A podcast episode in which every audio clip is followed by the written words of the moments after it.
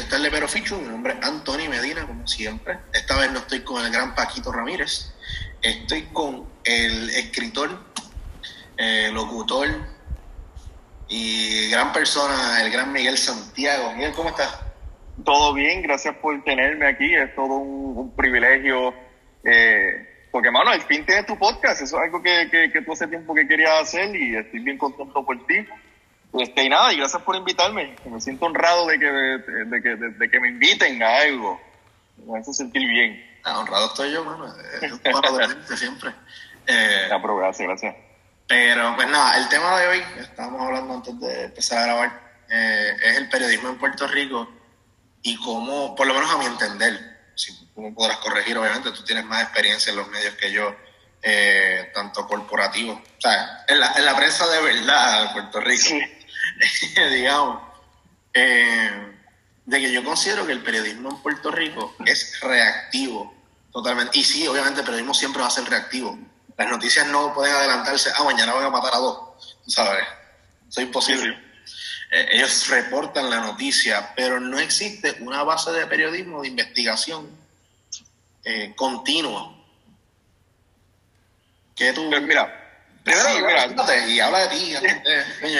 yo, yo antes, antes de comenzar a opinar, porque yo, yo tengo que este, delimitar de que no es como que yo tengo 50 años, 40 años de trayectoria, no es que yo tenga un camino brutal ahí de muchos logros. Yo tengo 23 años, llevo trabajando como periodista desde los 18, cuando comencé en Radio Universidad. Luego de Radio Universidad, pues eh, mientras estuve en Radio Universidad fue que te conocí a ti, que fue en Pulso, que ahí fue donde tú y yo aprendimos un montón de cosas. Nos tiramos a la calle, aunque no sabíamos cómo hacer las cosas, las hacíamos. Y después fue, hice uno que otro internado, eh, trabajé un verano en Boston, en, en, NPR, y luego pasé a trabajar, eh, como un año después, pasé a trabajar a, a El Nuevo Día como productor de contenido, que a resumidas cuentas es quien sube el contenido a la página web, si hay que, si rompe una noticia, pues yo tiro, tiraba la alerta, este, tenía que estar más eh, pendiente al, a, lo que estaba pasando esencialmente y, este, y hacer llamadas si pasaba una, un, eh, qué sé yo, eh, un asesinato o algo criminal, pues yo hacía las llamadas para confirmar a la policía y bla, bla, bla. Y de eso te quiero preguntar, ¿verdad? Vamos a hablar primero de ti. Ajá. Que tú te, o sea, trabajaste por un momento con BBC durante el, huracán María. ah, ya lo sí, sí. No, es que trabajé, es que me entrevistaron de, de medios públicos como la BBC, NPR, este, me entrevistó, este, yo creo que, no, Canadá me iban a entrevistar, pero no se dio, la CBC. Y, uno que, y uno que otro medio es que después de un rato empiezan a mezclarse y tú estás como, ok, ¿con quién yo acabo de hablar? Porque como todos son públicos, pero sí, este, cuando, lo que pasa es que cuando yo estaba en el, cuando, llegó el huracán María, en, en Radio Universidad, eh, unos periodistas como que decidimos quedarnos, porque muchos medios tenían ya su plan de cómo iban a cubrirlo, pero nosotros no, porque nosotros trabajábamos, solamente transmitíamos una hora cada día y era en la mañana, no es como, qué sé yo, el Nuevo Día o, o otros medios que tienen como un equipo 24/7. Así que nada, decidimos quedarnos a ver si sobrevivíamos el huracán dentro de la emisora para entonces transmitir. Como ya sabe, como ya todo el mundo sabe, ninguna emisora sobrevivió, solamente quedó Guapa Radio.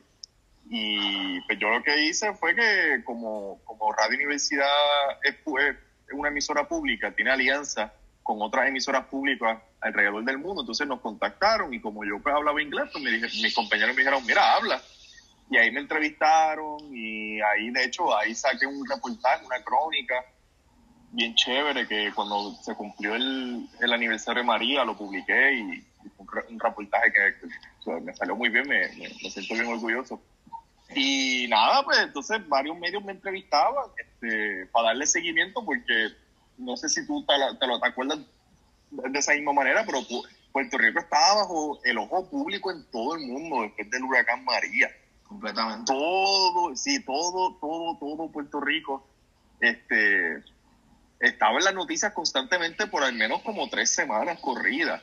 Este, porque no, no, era simplemente la llegada y la salida del huracán, pero después que empezó un montón de gente a morir, eh, como que fuera de lo usual, un montón de gente empezó a morir. El revolú que tuvimos con la Autoridad de Energía Eléctrica, que con, con el contrato de Whitefish, con, con, la renuncia del director ejecutivo de la corporación, o sea, un, un montón de papelones.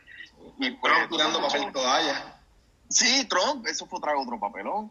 y pues, y nada, entonces pues como que a veces, eh, como, como nadie tenía señal para ese tiempo, pues a veces me llamaban por Skype o por, por, por llamada, porque no, no había manera. Este, y eso, entonces pues eso fue una oportunidad bien chévere que, que tuve para poder expresarme eso.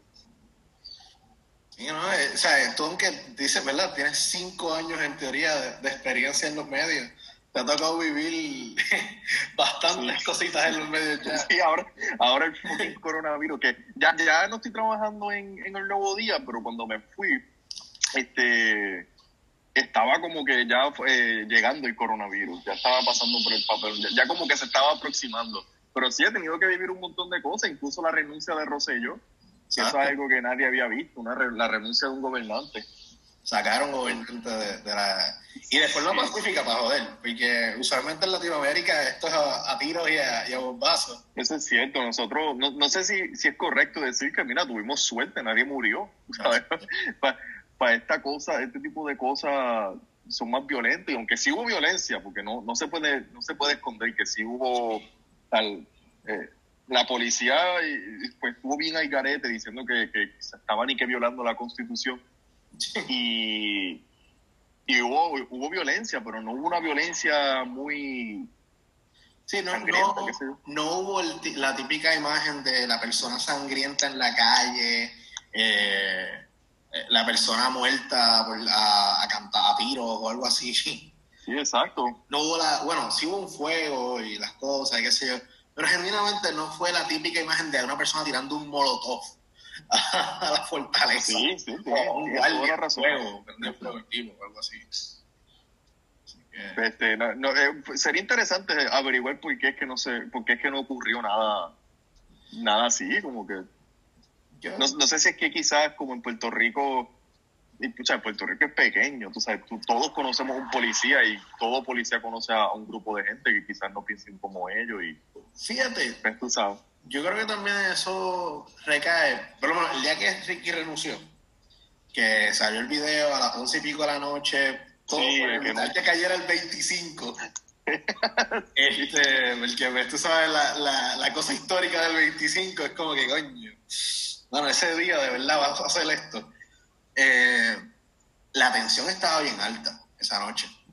O sea, yo creo que si esa noche ese hombre no renunciaba, yo creo que iba a empezar a ponerse la cosa eh, mucho más violenta. No, y que también, este, mucho, lo que recuerdo, porque obviamente siendo periodista, tengo la perspectiva de un periodista, yo recuerdo que muchos periodistas estaban molestos ese día porque los tenían ahí en, la, en el cuarto de prensa, porque creo que Anthony Maceira iba a anunciar algo y después dijo, ah, que algo va a pasar y después se fue. Sacaron a, la perra a cagar, loco. Sí. Sacaron a reina a cagar al lado de los, de los, de los periodistas. Fue algo bien como que irrespetuoso. O sea, claramente es la, a mí me encantaría hacer un, mosquito para entrar a la fortaleza ese día, ver qué era lo que, lo que estaba pasando. Genuinamente, oye, la fortaleza que tener cámara adentro, pero ese video, wow. No, yo creo que no. En Puerto Rico en casi ningún lado hay cámaras, cabrón, en edificios públicos. Pero eh, yo, yo vi no hace mucho el video de él renunciando y se notan los cortes. Sí, él estaba sudado, él estaba nervioso. Le estaba un breakdown. Eh, Y el tiempo le ha dado la razón a esa teoría, porque ahora que lo vemos dando instrucciones de cómo sobrevivir el coronavirus, sí. a, a se ve bien flaco, se ve bien, bien, o sea, que, que, lo afectó físicamente. Yo loco, por primera vez en su vida perdió. Este tipo nunca perdió en su vida. Como si Mayweather le hubiesen roto la cara hace un par de años en el boxeo, quizás se hubiese vuelto loco, se hubiese hecho un reguero de tatuaje, o qué sé yo pero como nunca perdió. Pues. Pero, pero sí, está. Pero nada, eh, eh, este, sí, eso me tocó, me tocó vivir eso. Este, a, nosotros nos tocó vivir la huelga. Exacto. Este, vivir la huelga trabajando para Pulso Estudiantil. entonces. Eso, sí, de hecho, Facebook me acordó hace como dos o tres días del debate. El debate que ah, tuvimos. Sí, fue bien- sí. Ah, eso, eso fue bien intenso. A mí me tripea mucho tu, tu viaje en las comunicaciones ha sido uno bien interesante, loco. Porque tú, Sí, mano, y, tú has hecho de todo. Ay, sí, y, y, y hay veces que me toma, porque to- todo eso, o sea, yo no descanso mucho, yo no tengo muchas vacaciones, y ahora que estoy, no estoy trabajando y estoy con, el corona, con lo del coronavirus aquí en cuarentenado, se hace bien extraño quedarme quieto, porque pienso, coño, yo podría estar trabajando, oh, diablo, yo podría estar haciendo esto, entonces te- tengo que como que sujetarme para decir, mira, está bien, este, quédate tranquilo. O sea, Lo, lo que tú puedes hacer es quedarte en tu casa, exacto. Sí, por eso. Pero sí que, que, que, que bueno que, que, que me lo acuerden, porque hay veces que, se, con, con- todas la- la- las preocupaciones que uno tiene, como que se le olvida eso. No, no, ya- y poniendo esos ejemplos que acabamos de mencionar entre la huelga, eh, eh, Ricky renuncia, los huracanes, pues, podemos entrar entonces a la discusión de, de los medios reactivos y menos investigativos. Eh, pues, por ejemplo, vámonos a Ricky renuncia. ¿Cuánta gente no estaba entrevistando abogados? Como que, mira, ¿qué es lo que va a pasar con la constitución? ¿Cómo es que maneja la, constitución? Porque, pues, cuando Ricky de momento dijo, ah, pues renuncié, todo el mundo, ¿y ahora qué? No, mira, eso va- vamos, vamos a empezar sencillo con lo de Ricky renuncia. Si no fuera porque se hubiera hecho un periodismo investigativo riguroso, como sacar el chat, Exacto. eso jamás hubiera pasado. O sea, Sí. si, si, si, si ¿Quién hubiera eres que un sacó equipo el que, chat? ¿Quién tú eres que sacó el chat? Porque eso no... Eso, eso, la teoría, la teoría que es casi ya comprobada es Raúl Maldonado. O sea, eso no hay duda. Raúl, Digo, yo por lo menos, esa esa siempre ha sido mi teoría y, y creo que nadie duda de que fue Raúl Maldonado. O sea, era el... la única persona Nadie que que lo haya hecho. Sí que tiene la única, la, que tiene la razón de hacerlo, que, que, que tenía la el motivo para pa, pa, pa exponerlo. Yo creo que eso fue Raúl Maldonado. Pero, Yo creo que incluso también en, en este tema hay que destacar a Jay Fonseca y a Rayo X, que yo creo que es el único taller de prensa en Puerto Rico que es investigativo. O sea, Bueno, además además de del reír. centro, sí, es, es- es cierto, porque también este, antes de que se estuviera este, formando ese, esa molestia con Rosselló por todo lo que explotó en el verano, eh, eh, el equipo de Reyes y sus rayos X han mantenido constantemente, ha estado constantemente investigando, por ejemplo, a Elías Sánchez y sus Sánchez. cuestionables contratos y, y, y- y toda esa, ese Y a los piratas. andamiaje también, entonces los a, a Coy, no sé si Coy este fue Jay y su rayo X, pero también como que se, como Sí. que esos temas se est- estaban dando vueltas y se estaba dando a conocer y como que Jay le daba parece que- desde los Sí. tiempos de Fortuño. Pero Ah, que pues eso yo no lo el- sabía. el primer round de Edwin Miranda Guizal fue de los tiempos de Fortuño. Él era el que le hizo todas las campañas a, a Luis Fortuño. Incluso la primera vez que se funda COI, eh, que era COI algo. O sea, nunca es COI solo el nombre. El nombre ha cambiado varias veces. Como que COI International, COI Corporation, COI, este, qué sé yo, otra cosa. Y es porque pues, cada vez que quiebra, él le pone de nuevo COI y después le pone un- algo que acompañe el nombre para que pues, no se olvide. un sufijo o algo así. sí, sí. Exacto. Como que, pues, Pero yo no sabía eso de que Coy estaba desde Fortuño. Yo pensaba que era un guiso de, de, de, de Rosselló. decir que el- ah, bueno, es que tú quizás no viajas mucho por, yo tampoco viajo mucho por esa área, pero el edificio de COI, que está en la Martínez Nadal, Ajá. que lo dice bien grande, en letras grandes, COI, este, lleva ahí desde Fortuño. O sea, eh, incluso eso se vació y estuvo abandonado. Y cuando ganó este, pues volvieron a, a, a meterle chavo al edificio, a ponerlo lindo de nuevo. No, y parece que, aunque supuestamente después de lo de Rosselló, Coy como que cesó, como que cerró operaciones o algo así, como que está cierta medida todavía presente. Está presente, esa gente tiene un montón de contratos. O sea, o sea, más allá del gobierno también, eh, vamos a ver, claro, si nos vamos a campañas políticas, las campañas políticas del PNP siempre son mil veces mejor que las del Partido Popular. Sí, porque yo creo que el, el Partido Popular tiene las de perder en, en- en ese No, pero por ejemplo, No. el caso de Alejandro, Alejandro entró a la contienda contra Fortuño, 20 puntos adelante y a lo último ganó por Chepa. contra Fortuño. Bueno, mira ahora cómo está la cosa con Wanda. ¿Qué, qué más puntos de ventaja puede tener un partido que no sea el partido PNP y aún así el partido PNP sale adelante? Porque esos tipos son unos dioses de la publicidad. Pero nada, entonces... nada, eh, eh, como estaba diciendo, pues si no fuera porque, porque el Centro de Periodismo Investigativo, si, no hubiera esa constante investigación este, reflejando todos esos esquemas, pues no se hubiera dado lo de la renuncia. Pero sí, de, momento, cuando todo, cuando se estaba aproximando la renuncia, como que era mucho la cuestión constitucional.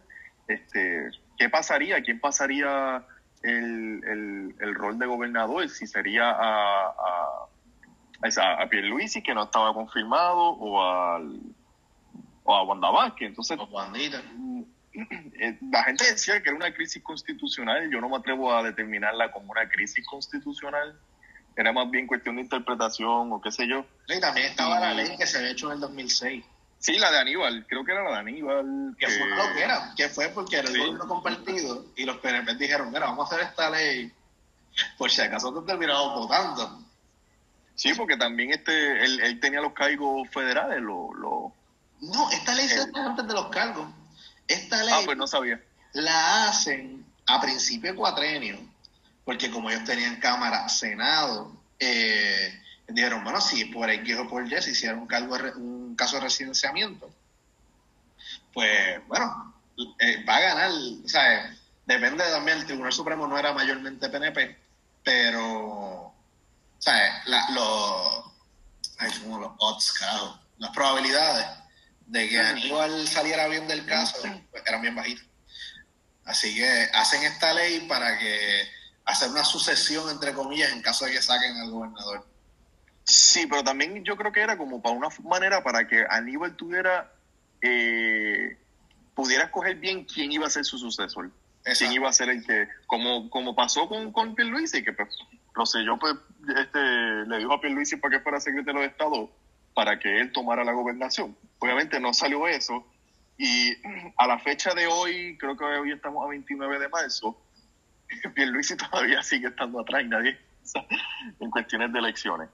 Este, y pues sí, como que de momento era un debate frívolo de, de, constitucional y como que se estaba quedando todo atrás y era, era estábamos enfocándonos, o se está, bueno, me voy a incluir porque yo también era parte de eso, me estábamos enfocando en el minuto a minuto, qué estaba pasando, qué iba a pasar y era como que esperar a que algo explotara para reseñarlo y no picando adelante con, con muchas cosas que... Bueno, yo creo que un ejemplo grande de cómo en Puerto Rico quizá el periodismo investigativo se durmió en las pajas fueron almacenes.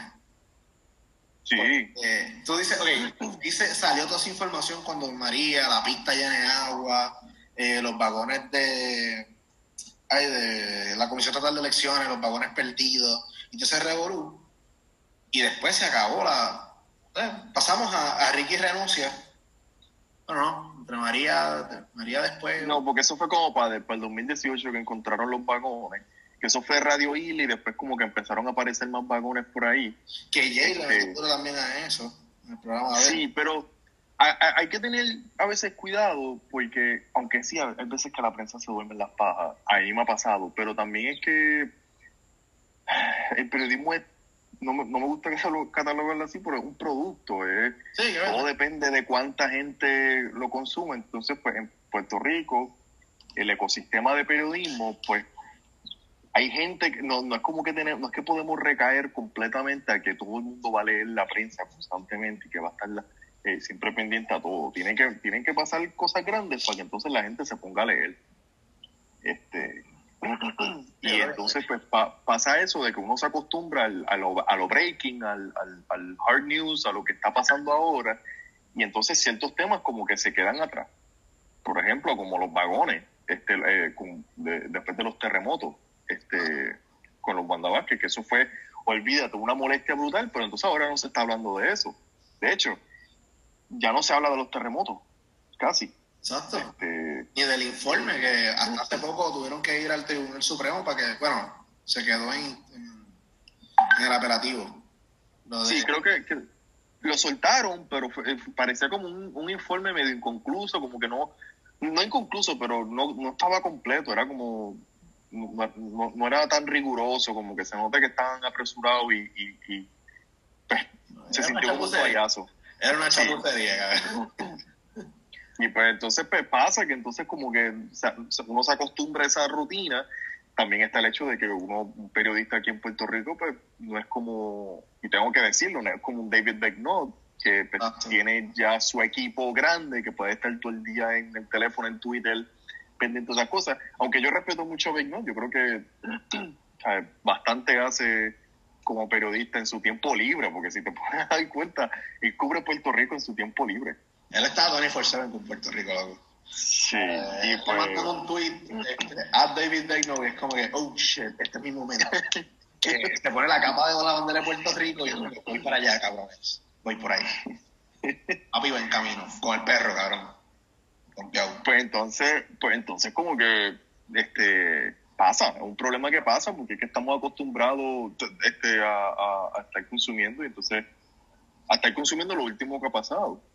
Y es complicado, ¿sabes? Es una operación que toma mucho tiempo, el periodismo investigativo toma un montón de tiempo, quizás pues tome también más, más dinero, este, y, y no tan solo, también necesita el vaqueo legal, porque tú sabes que rápido comienzan a, a- a amenazar con demanda y todo eso. Que sí es cierto, como que hay veces que la- lo- a lo que quiero llegar es que sí, este, a veces uno se duerme, a veces pasa que no se hace un trabajo periodístico riguroso eh, y muy pensado, pero es porque muchas veces los recursos no te lo permiten. Más, más, más, más que cuando la gente vaga, casi siempre son porque los recursos no lo permiten.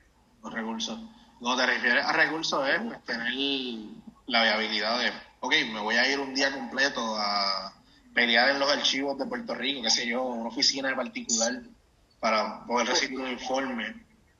Primordialmente sí, el- aunque ahora mismo me estaba este, refiriendo a, pues, por ejemplo, este, eh, los materiales que uno necesita, computadora, este, tener la disponibilidad de estar 24/7 pendiente a redes sociales, este, equipo ¿Cómo es técnico. la vida de un periodista en Puerto Rico, de un periodista de campo?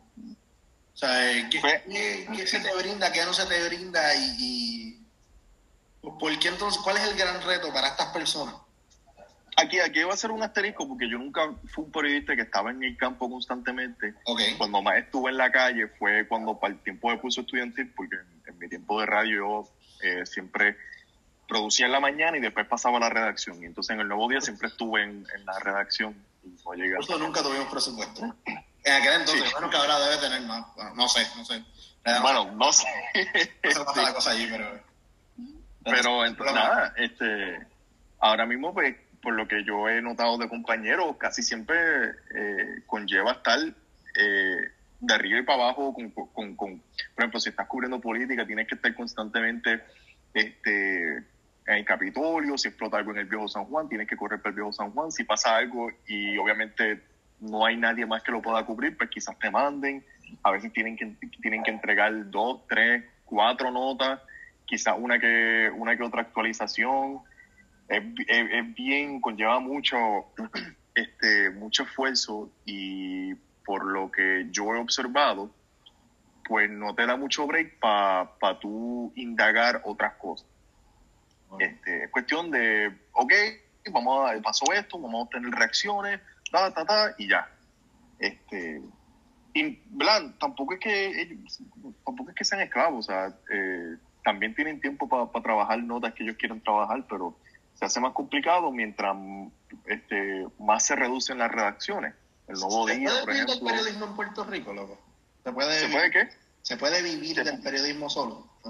Yo, yo diría que sí, lo que pasa es que conlleva mucho sacrificio. Mira, mira el medio Todas PR, que es un medio feminista que lleva ya como dos años, y todavía, ¿sabes? Eh, eh, Para, para conseguir ganancias, pues ha sido bien cuesta arriba, porque pero es un medio feminista que, está tratando de, tratar de lanzarse a, la cobertura puertorriqueña desde esa perspectiva de género.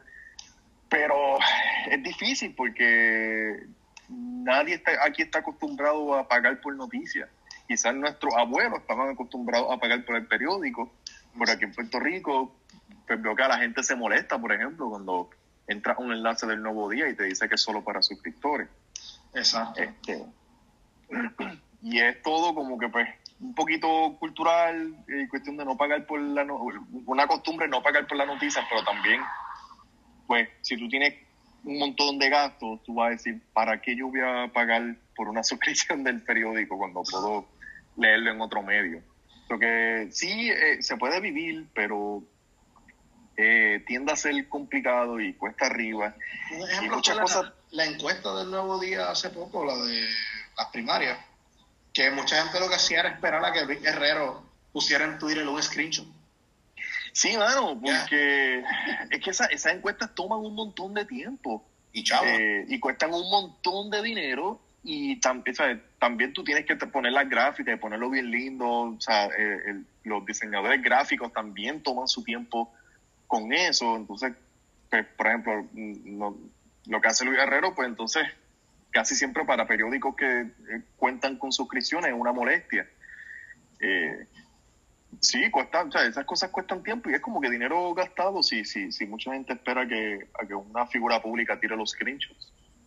exacto. Y eso sí, eso no es, hay una forma legal de ustedes poder. Bueno, no, es que es dominio público una vez está. O sea, Supongo, yo sí, yo en la cuestión legal pues no, no sabría, porque sinceramente yo en cuestión de leyes no, no de esto. Cogimos No la misma clase. pero- Sí, es verdad. es verdad.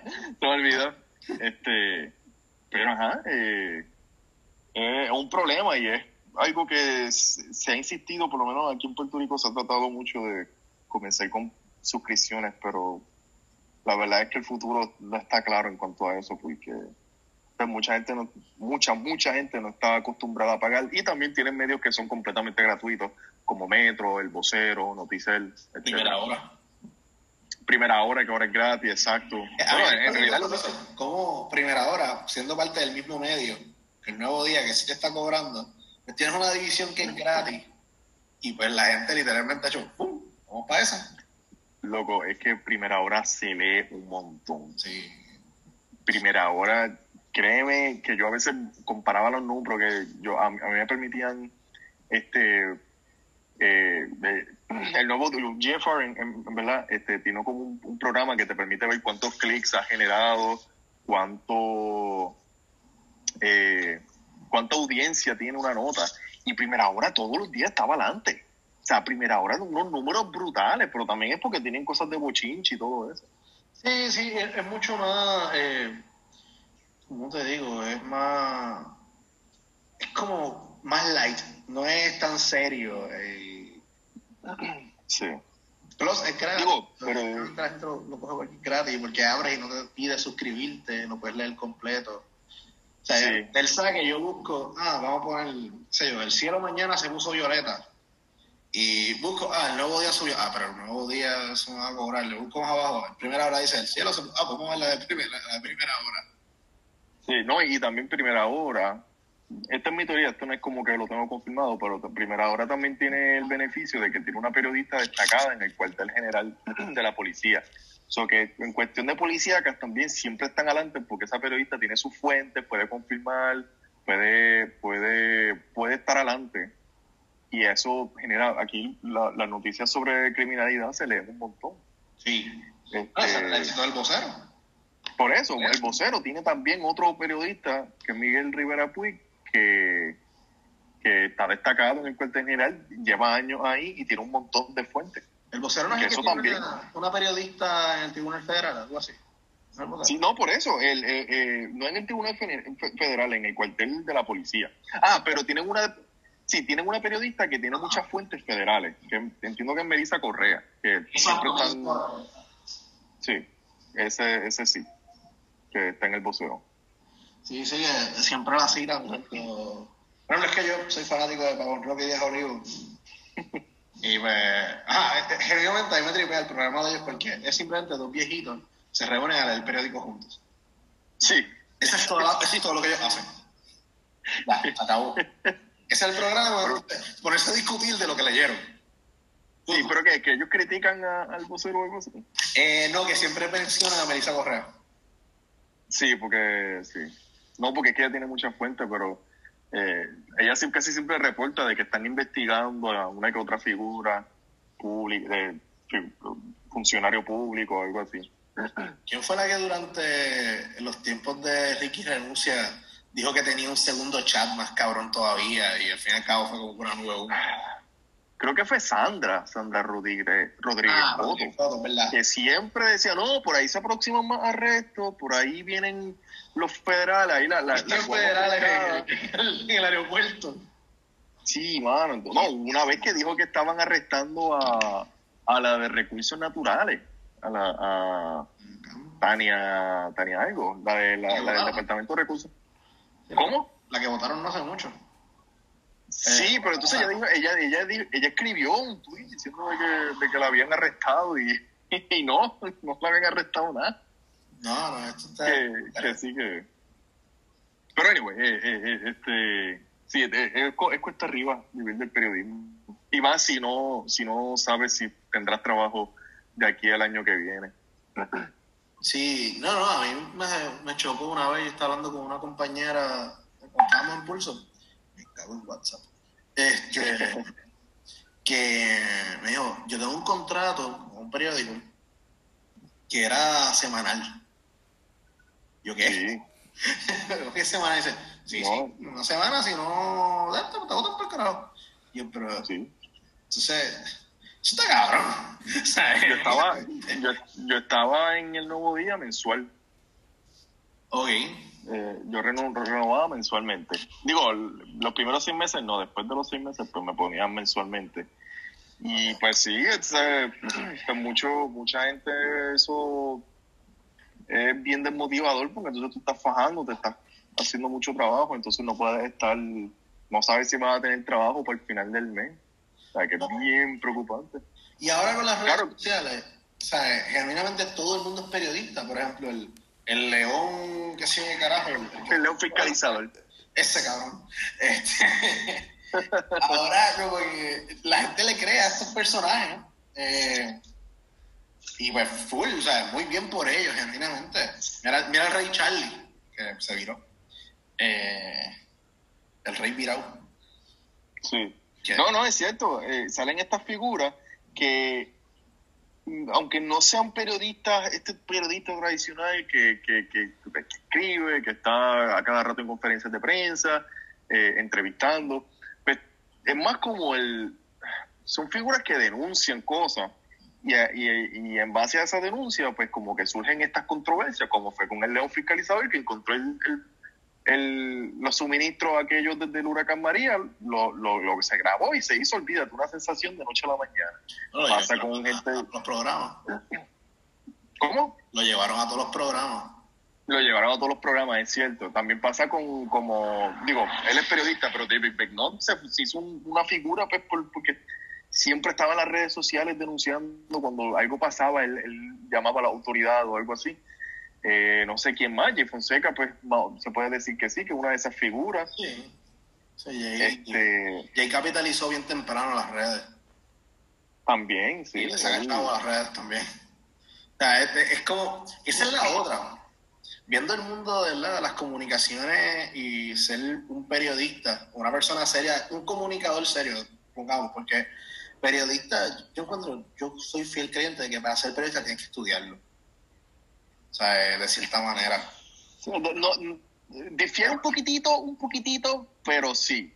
Pero sí entiendo lo que quieres decir. A mí me saca todo el mundo, por ejemplo, ahora todo el mundo se llama eh, figura pública. Ah, eso es, eso es un problema. Yo grabo esto, ponle que esto lo subimos a Instagram o a, a la forma que sea, y automáticamente, ah, nos fuimos virales, ah, soy figura pública. Yo soy figura pública, sí, yo soy. Mucho gusto, un placer, Antonio Medina, figura pública.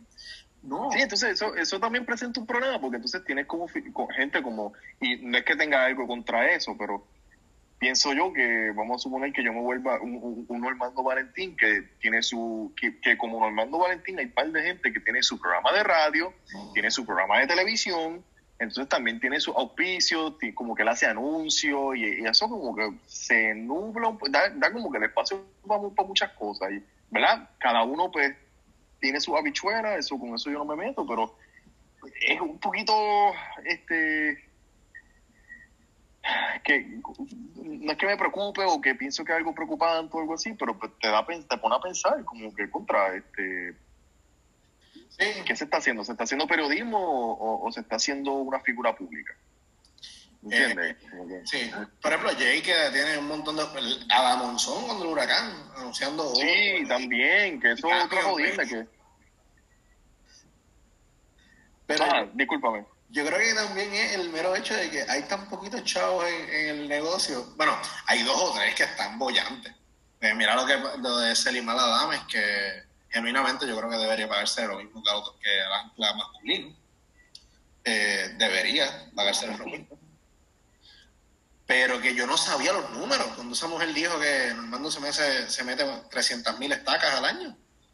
Sí, yo tampoco, mano. Yo también no Sí, porque hay, o sea, yo no sé cuántos periodistas están, eh, como dice la expresión, este eh, raspando la olla. Ah. Algo así es que se dice.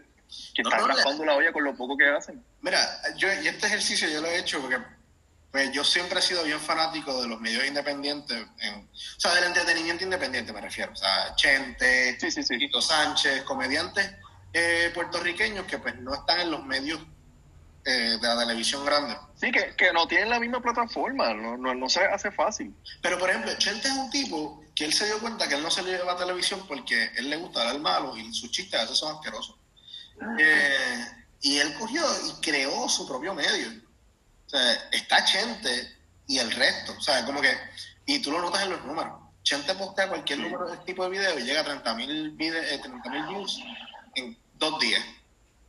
Sí, sí. El mismo Juanpi con estado crítico. Lo más que hace son 5 mil views.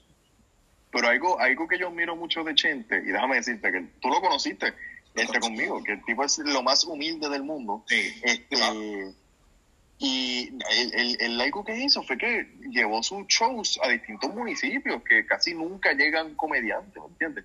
O, o, o, o, talento. Y, lo llenó como que le quedó Sí, y lo, lo, hizo también y lo hizo constantemente. Entonces creó como una fanaticada que casi nunca presta atención a lo que pasa en los medios, a lo que pasa en, en en, en, la escena, qué sé yo, y ahí él aprovechó y ahora tiene una fanaticada bien fiel en cuanto municipio hay aquí en Puerto Rico y eso lo ayudó un montón. Y también en Latinoamérica, estoy casi seguro que él lo conoce sí. en, en otros países.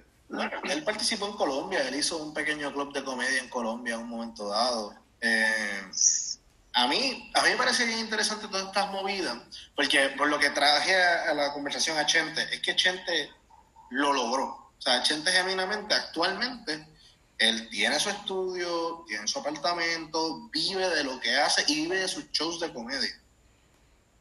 O sea, y vive relativamente bien.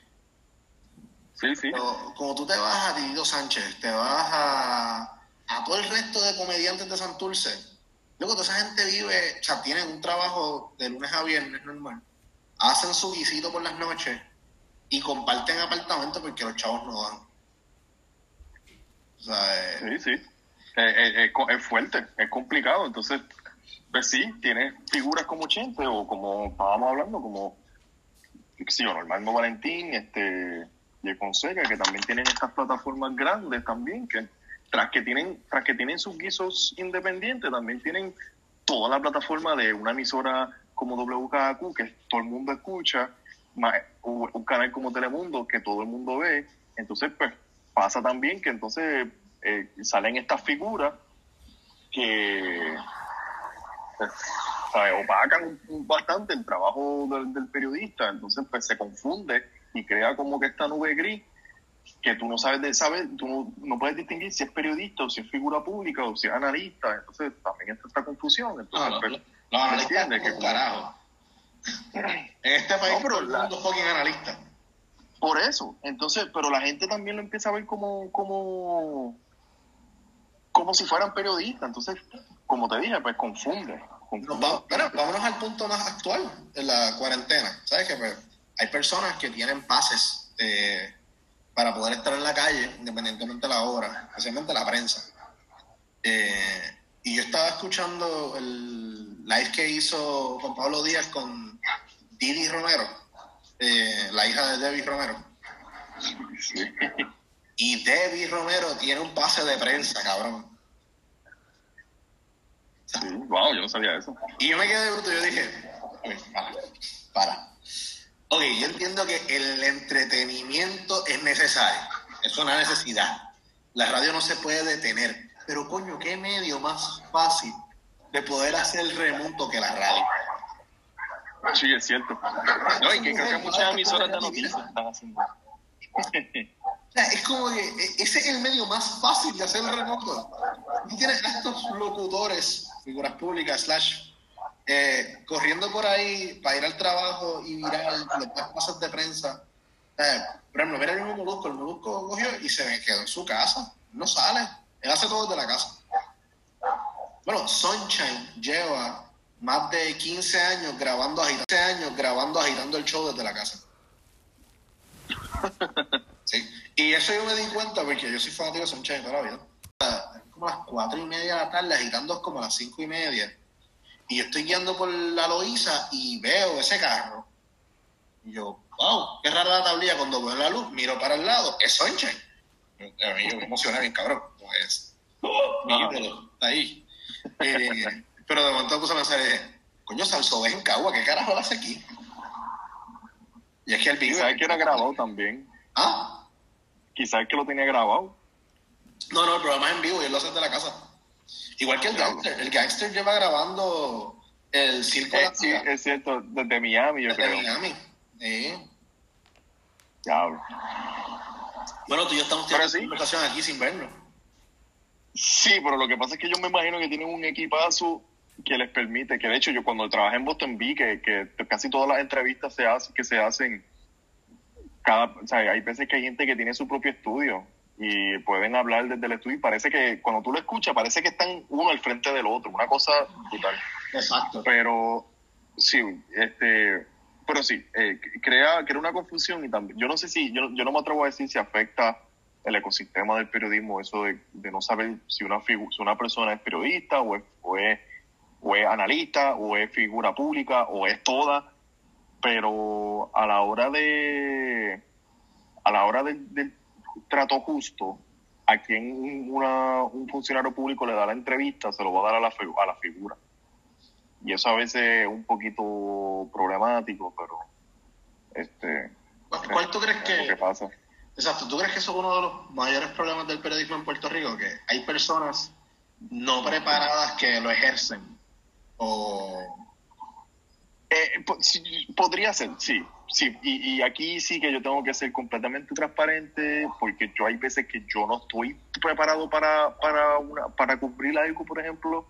Este, vamos a suponer, eh, yo, yo no, por ejemplo, qué sé yo, me, me mandan para una conferencia de prensa. Entonces uno no, uno no sabe a veces qué es lo que está pasando, cómo está.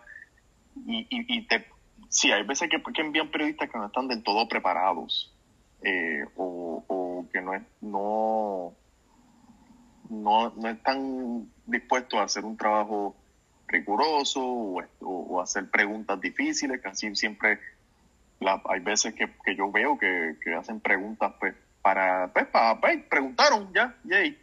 Este, Ajá. no se quedó ahí. Este, Pregunta pero- blandita. Sí, pregunta a Bombo. Eh, a veces a veces pasa, este, pero creo que he notado que la gente como que se está dando cuenta cuando se hacen esas preguntas bobas y las se atreven a criticarla, entonces ahí ponen al periodista o, al, o, al, o al- a la clase periodística a, a tratar de hacer preguntas más difíciles y eso. Todo esto yo te lo digo desde una perspectiva de que, por ejemplo, yo no he asistido a muchas conferencias de prensa desde la huelga, por ejemplo. He ido una que otra, pero no he sido un periodista que está todos los días en la calle cubriendo un tema en específico. Que otra cosa, aquí en Puerto Rico ya tener un periodista destacado en un tema, por ejemplo, en un tema de salud, en un tema de educación, un tema de política, ahí dentro ya no se da tanto o no se da. Por ejemplo, tú tienes a, a un Benjamín Torrecotay, eh, que de hecho fue el que me lo dijo, como que sí, este, él casi siempre cubre los temas que él quiere, pero no hay mucha figura como Benjamín Torrecotay que, que, que puede, tiene esa libertad, pero tampoco tenemos periodistas que estén cubriendo constantemente, eh, por ejemplo, el, el, voy a dar un ejemplo eh, que, que, me parece pertinente, como lo de Alexa. Nuevo día, cuando, yo estaba ahí, no tenía un periodista que estaba dándole todo el tiempo seguimiento a ese caso. Ahora mismo lo de Alexa es, como, como hablamos al principio, un tema que ya como que la gente se lo olvidó porque entonces se movieron a lo más reciente.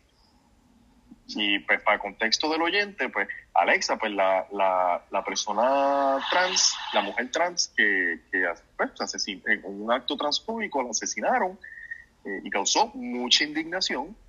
Este, y hasta cierto punto, pues esa indignación, esa, esa presión como que estaba logrando un poquitito, porque de momento las autoridades estaban dando más, dándose, eh, las autoridades estaban como que, eh, pues, moviéndose, que casi nunca pasa.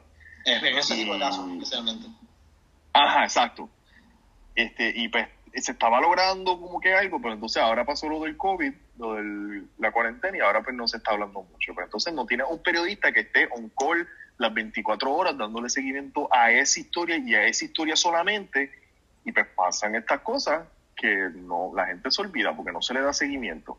Eh, obviamente también eh, uno de los retos de eso, una de las cosas que causa, que provoca eso, que no se le da seguimiento, es que no tienes, no tienes una redacción eh, llena de periodistas en el que tú puedas decir, pues sabes que tú quédate en esto solamente.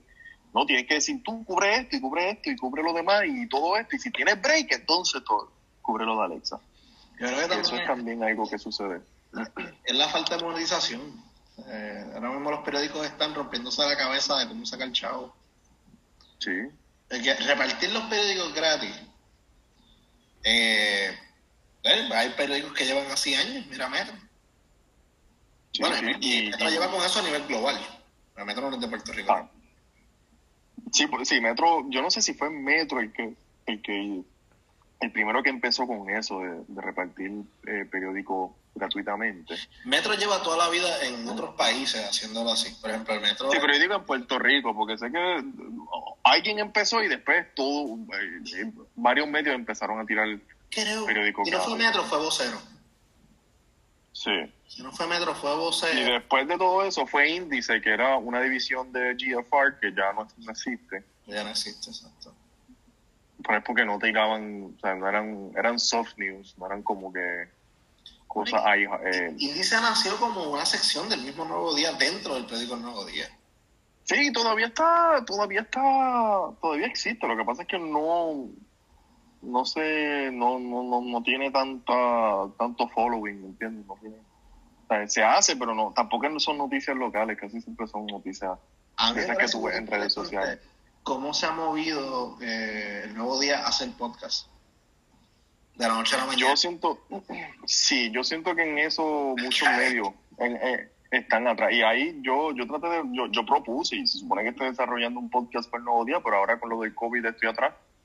Pero yo, yo creo que sí, que sea, eh, está muy atrás. Aunque, aunque el nuevo día es el más que tiene podcast, pero yo creo que es que genuinamente no entienden cómo es este formato de podcast o no se atreven a, a, verdaderamente explorar las alternativas, porque lo que se tiene aquí en Puerto Rico en podcast, y no es que te, discúlpame, no es que te esté tirando a ti o a otros podcasts o a otra gente que esto, pero se está haciendo esencialmente lo mismo que se hace en la radio, que es dos personas hablando.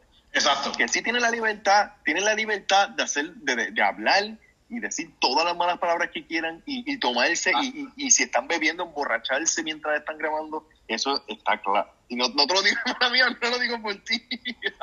Acabo de caer en cuenta. Sí no, no gracias. Antes has dado una sinopsis de qué significa tal completamente. No, no, lo, no lo dije por lado, te lo juro. no lo dije por ti te lo juro. Pero, pero la cosa es que los podcasts te dan esa libertad entonces puedes apelar a un público yo lo que critico de eso es que, ok, chévere, está, tienes dos personas hablando de lo que ellos les dé la gana, pero ¿por qué no puedes, por qué no se puede como que tratar de hacer algo más?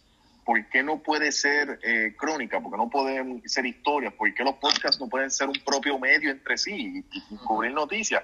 Es complicado, pero como pues, como todo, conlleva dinero y conlleva que la gente esté dispuesta a pagar por ese producto que rara vez lo están.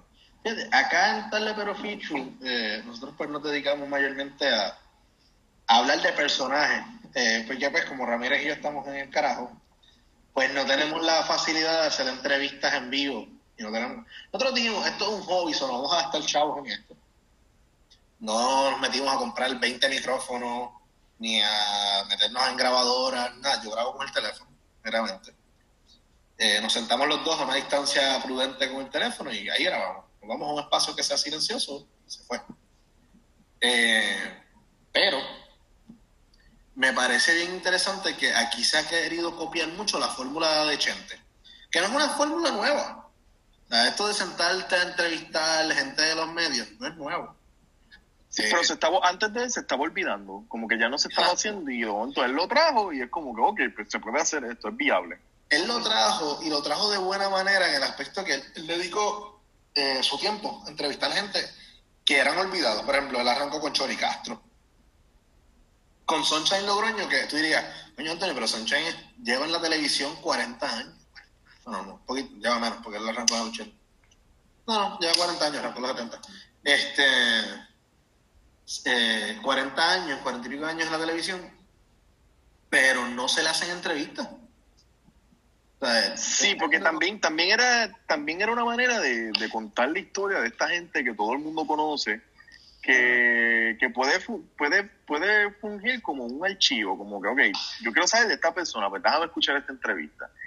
Y Chente entrevista muy bien, porque por eso es que también tuvo éxito, porque él, él él sabe darle seguimiento y hablar. Y, a mí me gusta mucho. Yo la entrevisté de. Bueno, pero los últimos cinco minutos de esa entrevista. Ah, sí, es cierto. Bueno, sí, que, que, tiró la, eh, como que viró la conversación y de momento, honestamente, es cierto. Y de momento, él, él es un excelente invitado, déjame decirte, para entrevistar. Es súper fácil. de dirigir eso. El cabrón. Sí. Ya, verdad, cuando era, cuando era dirigir los segmentos. Ya entre. Qué memorias. Tener ahí del sentado detrás de mí jugando pelota en el teléfono. Sí. Eh, sí, eso fue una gran experiencia. Pero sí, tiene, tiene gente como el que está entrevistando y eso. Exacto, pero mucha gente está haciendo, repitiendo eso. Por ejemplo, el podcast de, de, Gotay. Eh, Ajá. Tú notas, yo lo empecé a escuchar porque él entrevista a gente que para mí son bien interesantes. Obviamente, él tiene los contactos, coño. Y, o sea, yo, diría que tiene, yo diría que tiene el nombre. Exacto, no, y que gente va a decir, pues yo me quiero entrevistar con él porque él suena como una persona seria. No es lo mismo decir, ah, no, me voy a entrevistar con el Perú ese de Chente. De... O sea, sí, un artista de reggaetón quiere entrevistarse con Chente. Cool. El más, un artista de reggaetón le va a huir a Gotay. Bad Bunny no se va a entrevistar con Benjamín Torres Gotay. Bueno, yo creo que lo haría, pero como que son, son es agua y aceite, ¿me entiendes? Que es como que, ok, pero lo de él es más noticia, este es más relajo. Que obviamente no, no será lo mismo. Efraín, eh, Efraín, no, Benjamín, carajo. Eh, Benjamín. Eh, Benjamín entrevistó a Carlos Romero Barceló. Sí. Una entrevista que a mí me pareció muy interesante. Porque Carlos Romero da mucha entrevista, pero usualmente le da entrevista a Yes People. O sea, él se deja entrevistar, por ejemplo, de Carlos Pesquera. Él tiene una entrevista larguísima con él que está en YouTube completa. Eh, pero obviamente, a, Carlos Pesquera, Carlos Pesquera lo adora. Eh, y el PNP. El PNP. Pero Benjamín hace muy buenas preguntas, hablan del Cerro Maravilla. Ah, y, y, Benja no le quita el guante a la cara. Pero lo hace con una no, eh, de te voy llevando, te voy llevando, te voy llevando. Aún así, yo no creo que Benjamín es muy tan buen entrevistador. no, lo que pasa es que lo que eh, es que él no es él escribe y yo creo que sí sabe hacer entrevistas lo que pasa es que pues, él está acostumbrado a, que esa entrevista no se va a escuchar cuando tú sabes que esa entrevista no se va a escuchar pues tú pues, no te acostumbras de una manera que pues, ya, ya, tú tienes tu manera de trabajar y tu voz no este, importa Exacto, y tu voz no importa. Y, que modular. Yo, le, exacto, de hecho yo le dije una vez, mira, este, tú, él, él, tiene, él empieza el podcast con una introducción. Sí. Que obviamente leída. Yo le dije, Benjamín, no la lea, explícalo. Que trata de que se escuche más que está hablando en vez de leer. Yo no sé si me ha hecho caso, pero... yo, creo que no. Yo lo escuché no hace mucho y suena bien, bien, bien trinco. Así sí, sí, Yo, yo, yo se lo dije, pero pues nada. Este, que fue cada cual para lo suyo. Pero el punto es que sí, entonces tiene, tiene estos podcasts que pues, más o menos, continuando la línea de ahorita, eh, tiene estos podcasts que son pues, prácticamente Radio AM, este, eh, el Nuevo Día, casi todos los podcasts de, del Nuevo Día son Radio AM, este, donde tú tienes una figura, incluso tienen hasta uno de Carlos Díaz Olivo, yo digo como que, ok. Ah, sí, es el nuevo, no lo he escuchado. Y tienen aquí que Enrique Quique Cruz, y el uno. Sí, ah, también. Sí, entonces es como que... Pues, Radio no. sí, eh, pero, pero, pero tú tienes entonces, obviamente no se compara porque no es lo mismo, no es la misma plataforma, pero tú tienes medios como el New York Times que hacen unos podcasts muy interesantes, que, que, o NPR también, que hacen unos podcasts muy interesantes, muy diversos. Eh, por ejemplo, el, New York Times. Ah, entonces también tienen podcasts que son como una serie limitada. El, el New York Times hizo una serie de la esclavitud en los Estados Unidos y el legado que eso ha dejado. Sí. Este, a más de 100, a más de 400 años que, que los esclavos negros llegaron a los Estados Unidos con mucho contexto. Obviamente, el New York Times tiene dinero para votar, porque yo creo que la empresa de medios, eh, el medio que más genera dinero, es el único medio que puede subsistir con suscripciones. Imagínate si, si tienen una suerte brutal, que la gente quiere leerlo y paga por leerlo. Yo pago por leerlo, imagínate. Es que ellos, ellos arrancaron bien temprano y le mangaron el juego a la suscripción tempranito. Entonces, lo, aprovecharon en un momento que Nueva York era la cosa Era como, oh, yo, leo el New York Times y soy una persona elevada. Eh, pero, pero yo, es que también, además de eso, ellos contrataron un montón de periodistas de otros medios. Dijeron, mira, vénganse aquí. Obviamente, cuando tú contratas a esos periodistas, te llevas toda esa fuente, so que tras que sí, tenían como que un, un flujo noticioso bien interesante, trajeron todas estas historias adicionales que a cada rato tú lees y es como que, ah, ya, ya lo, déjame darle clic, yo quiero leer esa noticia. Y pues, obviamente te sale lo de la suscripción y pues no puedes leerlo y como que te da curiosidad y, también tienen ofertas para estudiantes y todo eso, por eso, pues, extra. Pero el, punto es que sí, pues entonces no tienen tampoco como que los podcasts eh, no, no hacen algo distinto, también es que es difícil. Yo traté, yo estoy produciendo un podcast desde noviembre que se me ha hecho eterno porque te quiero, quiero, tengo que, es como una crónica, entrevistar a Rafael Cancel Miranda antes de morir. Y paso. Y yo quiero, ¿cómo? Y paso. Sí, sí, y yo estoy loco por sacar ese podcast. Tengo los audios que quiero incluirle, pero es imposible porque ahora con lo del coronavirus, pues no puedo ir a un archivo de, de, de, de pietaje donde yo puedo conseguir esos audios y tengo la entrevista de él ahí como que pues esperándome. Y es un, está en la oficina? frustrante. No, o sea, yo tengo una entrevista, lo que pasa es que tengo que, quiero editarlo con, con, sonido de pietaje, como radioambulante, que, que tienen como que clips y todo eso. Sí, sí. Y pues quiero, quiero que se escuche muy bien. Este, y entonces, pues, obviamente todo eso conlleva mucho tiempo. Y yo soy uno. Bueno, ahora, tienes tiempo, cabrón. no, sí, pero no puedo ir a, no, no puedo conseguir los audios porque está cerrado el, el, lugar. El archivo general y Radio Universidad están cerrados, no puedo ir. O que no puedo pedir esos audios. Eh, bueno, sí, exacto. Porque la, la otra cosa, ahora mismo está el fenómeno de con esto de la cuarentena, tenemos gente haciendo mil cosas, entre los lives de los artistas tenemos también Víctor Ramos, conocido de nosotros dos, eh, compañero de trabajo y colega, que tiene la cuarentena, radio cuarentena. Sí, sí, eh, no, no he escuchado, no he entrado al, enlace, pero o sea, he escuchado la radio, pero y hablé con los días por mensaje y genuinamente le dije, no te quedo cabrón. Pues está buena, la música que pone a mí me gusta. Es música bien vieja, siento que estoy bebiendo en una barra Río Piedra. Eh, sí, siento que estoy bajando de madrugada las escaleras complicadas de un edificio viejo o algo así. Eh, sí, eh, sí, pero salen todo ese tipo de salen muchos proyectos. Me, me sabe a ron lo que me sabe a ron. pero yo, yo creo que también ahí está el futuro de, la prensa puertorriqueña hasta cierto punto. Yo creo que Puerto Rico ahora, con todas estas herramientas de podcast, más gente tiene la capacidad de, acceder y de generar contenido. Y estamos viendo la creatividad de la gente. A mí, y esta teoría, yo estaba hablando con mi novia el otro día, yo tengo un libro que es de diseño italiano desde el 1920 al 90, 1990. Y es interesante, tú ves un zapato, pero no puede ser un zapato normal porque es un zapato italiano, eso tiene estilo. Ves una tetera o una greca y no puede ser una greca normal, no, no, tiene que ser una greca con un ángulo cabrón y un trabajo brutal en metal, qué sé yo, hacerte un cabrón café.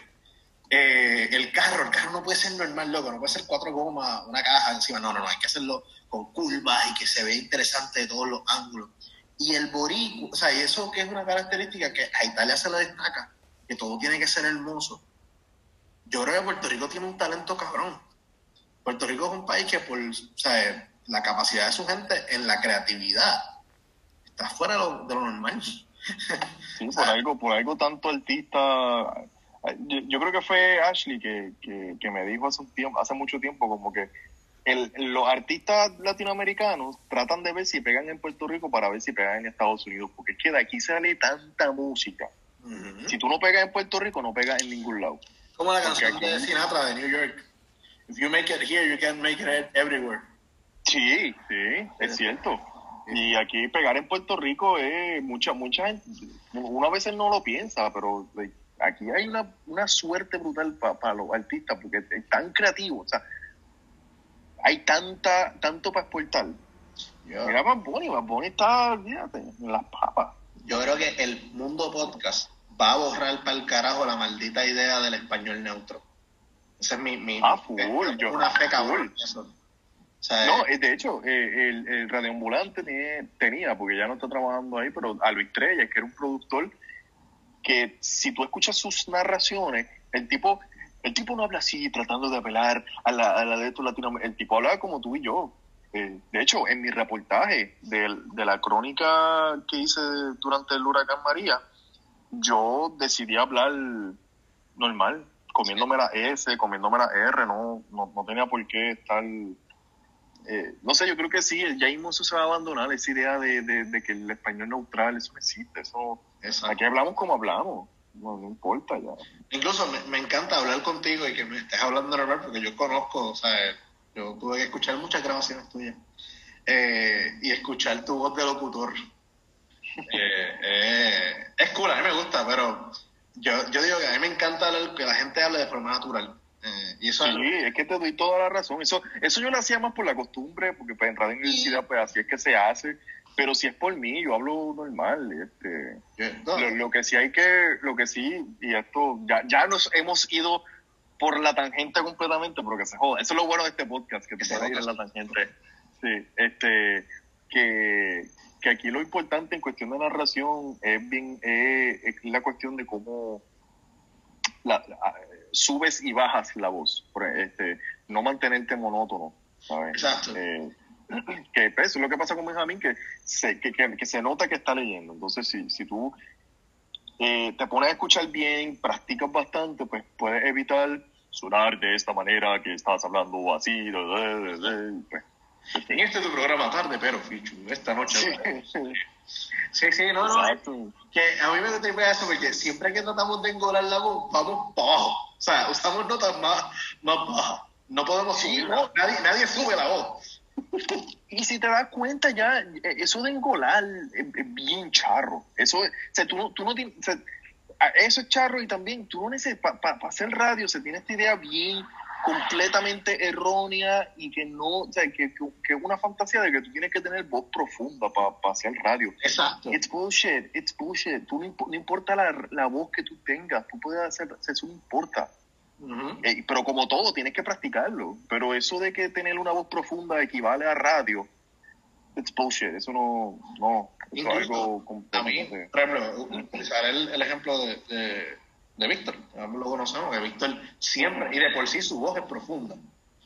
Víctor te habla y él tiene esa voz y un talento cabrón. Eh, aún así, yo lo escucho, ¿verdad? Cuando él graba cosas y trata de hablar normal, entre comillas. Y yo sé que no está hablando normal, yo conozco su verdadera voz. y a mí, Yo- me, a mí yo no- me, me saca, me saca, porque yo digo, coño, cabrón, tienes una voz preciosa. Y tú la fuerzas a veces. Y, coño, cabrón. Probable, mira, pero yo, yo sinceramente no lo conozco como tú, porque tú tuviste más tiempo con él. yo trabajé un año y pico con él antes de. Tú Sí, llegaste, él porque- en salida. Él sí, ese fue. Sea, yo, no lo, yo, lo, yo lo conozco pues cuando me lo encuentro en el Boricua. Es verdad, es que con el que yo, con el que yo trabajé con, con Víctor fue con Luismi, con Luis Barba Chancleta. Sí, exacto.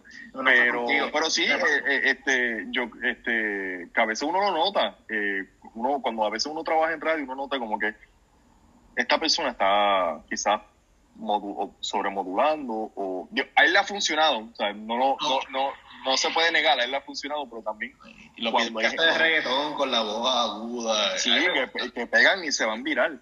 Sí, Este, no. Pero a veces uno puede notar ese tipo de cosas. Digo, tampoco es que yo soy un experto en, en eso, pero es que pues, llevo, estuve años trabajando en eso y, y a veces cuando yo escucho grabaciones viejas mías, yo dije, diálogo, que yo hago engolando? O sea, yo, estoy haciendo aquí el, el, como si yo tuviera una voz, esa no es mi voz. ¿Sabes que no hace mucho Eh. escuché la entrevista que le hiciste a Chente?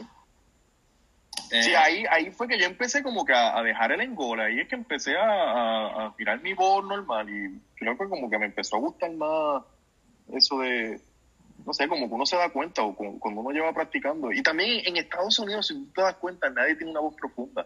No, Ahí hay cuestiones de leer, eh, es de expresarte bien y, y ser claro y conciso cuando estás, narra, cuando estás narrando. cuando- contrario, yo soy un fiel creyente que tú creas un personaje cuando tú hablas. O sea, tú, por ejemplo, Luisito Ah, sí. es el ejemplo primordial de que su voz es, es- es su personaje. Luisito habla, me voy a dar aquí cuatro palos, lo que, lo que sea, y su voz es lo que. O sea, Luisito siempre hace el mismo papel. Luisito es Luisito. Sí. En No, es cierto, uno crea, Luisito. Uno, uno crea un personaje, yo como que, como- bueno, Rubén Sánchez es como un personaje parecido. Más sin embargo, Rubén en persona no es para nada, es un personaje totalmente lo que él pone en radio. Y en persona, Sí. un paso súper buena gente. Estoy casi seguro que Jay también era un personaje, eh, como es en, en- como Sí. figura pública, tú sabes, todo eso, pero es que también pues tienes que serlo, porque imagínate, si no, este, Yo creo que el único tipo que es bastante similar a lo que proyecta como, ¿verdad? Lo que vende o lo que hace en las redes es Chente. Chente. Sí, fíjate, él es, él es de las personas que he conocido, sí es cierto, como que él es el único que, que, que, que es igual, exacta, como tú crees que él va a ser. Bien Ah. chévere, bien... Cuando te dicen no conozcas tu héroe, él es de los pocos, si es tu héroe, debes conocerlo. Sí, en serio. Es, es cierto, es cierto. Él es de las pocas gente que como que él es exactamente como él se presenta y bien humilde. Porque hasta René Moncloa es medio raro en persona. René Monclova yo lo encontré normal, como que pues, como Pero- que corriente, como No sé que si tú eres fanático de su faceta cómica, pues él no es ese tipo, él no es ese clown. Él es un tipo mucho No, no, no. buena gente, nu- nunca es un echón ni nada, no es, no Sí. es súper humilde.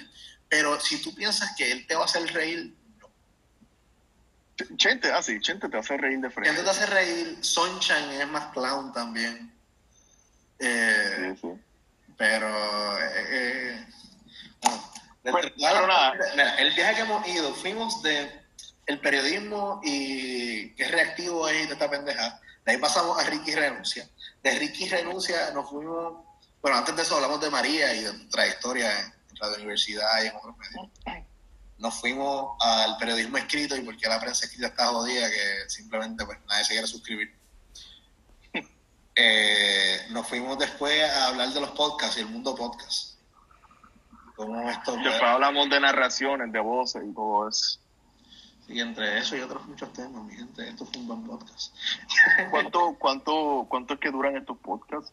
Si quieres promocionar algo, ¿verdad? que- Saben, ya, ya, yo, yo, yo, ay, mano, yo tengo una relación tóxica con Twitter porque yo a veces me pongo a tuitear mucho, después paro de de esto, pero cualquier cosa, si me quieren contactar, pues, eh, J, mi, mi nombre es Justin, pero se escribe arroba J-O-H-S-T-E-A-N. Eh, esa es la red que yo más uso, así que cualquier cosa me escriben por ahí. Sí, vi que esta mujer, Joana Rosalí, te contestó estos días. Ajá, me, me, le dio reply porque yo es que, escribí que no quise los columnistas eran como 20 hombres y dos mujeres y ella me parece que me escribió. Yo Ah, saludos a Joana Rosales. Al, al único de, que defiendo de todos esos columnistas es a Luisito Vigoro. Ese cabrón es necesario. El resto, pues. No, o sea, puedes, puedes tenerlo, pero, coño, 20 hombres y dos mujeres, entonces casi todos son exfuncionarios del gobierno y es como que... no, el gabinete de Ricky casi completo, cabrón.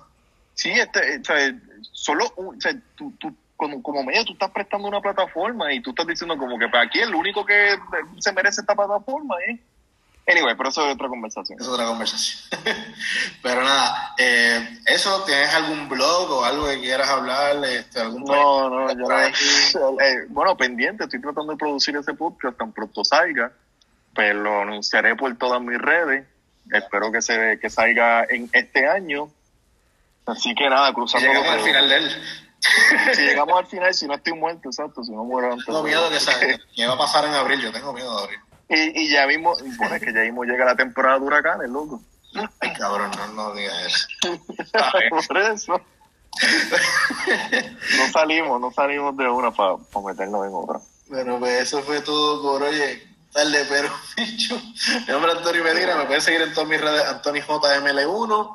Y Tarde Pero Fichu lo pueden conseguir en casi todas las plataformas de podcast. Solo pongan Tarde Pero Fichu y si sale la iguana, pues le dan clic. La iguana es el símbolo de confianza nacional. Eh, De veras, yo pensaba que fue que ustedes como que dijeron, ¿sabes qué? Este, lo- este- esta foto, vamos a coger esta foto que se joda. no es que cuando estaba haciendo el, el logo, eh, te pone para buscar fotos, para que pongas una foto de internet. Y yo puse Puerto Rico y salió una iguana. Y yo, ok, pues iguana. ¿Verdad? Así que nada, eso fue todo por hoy. Cuídense.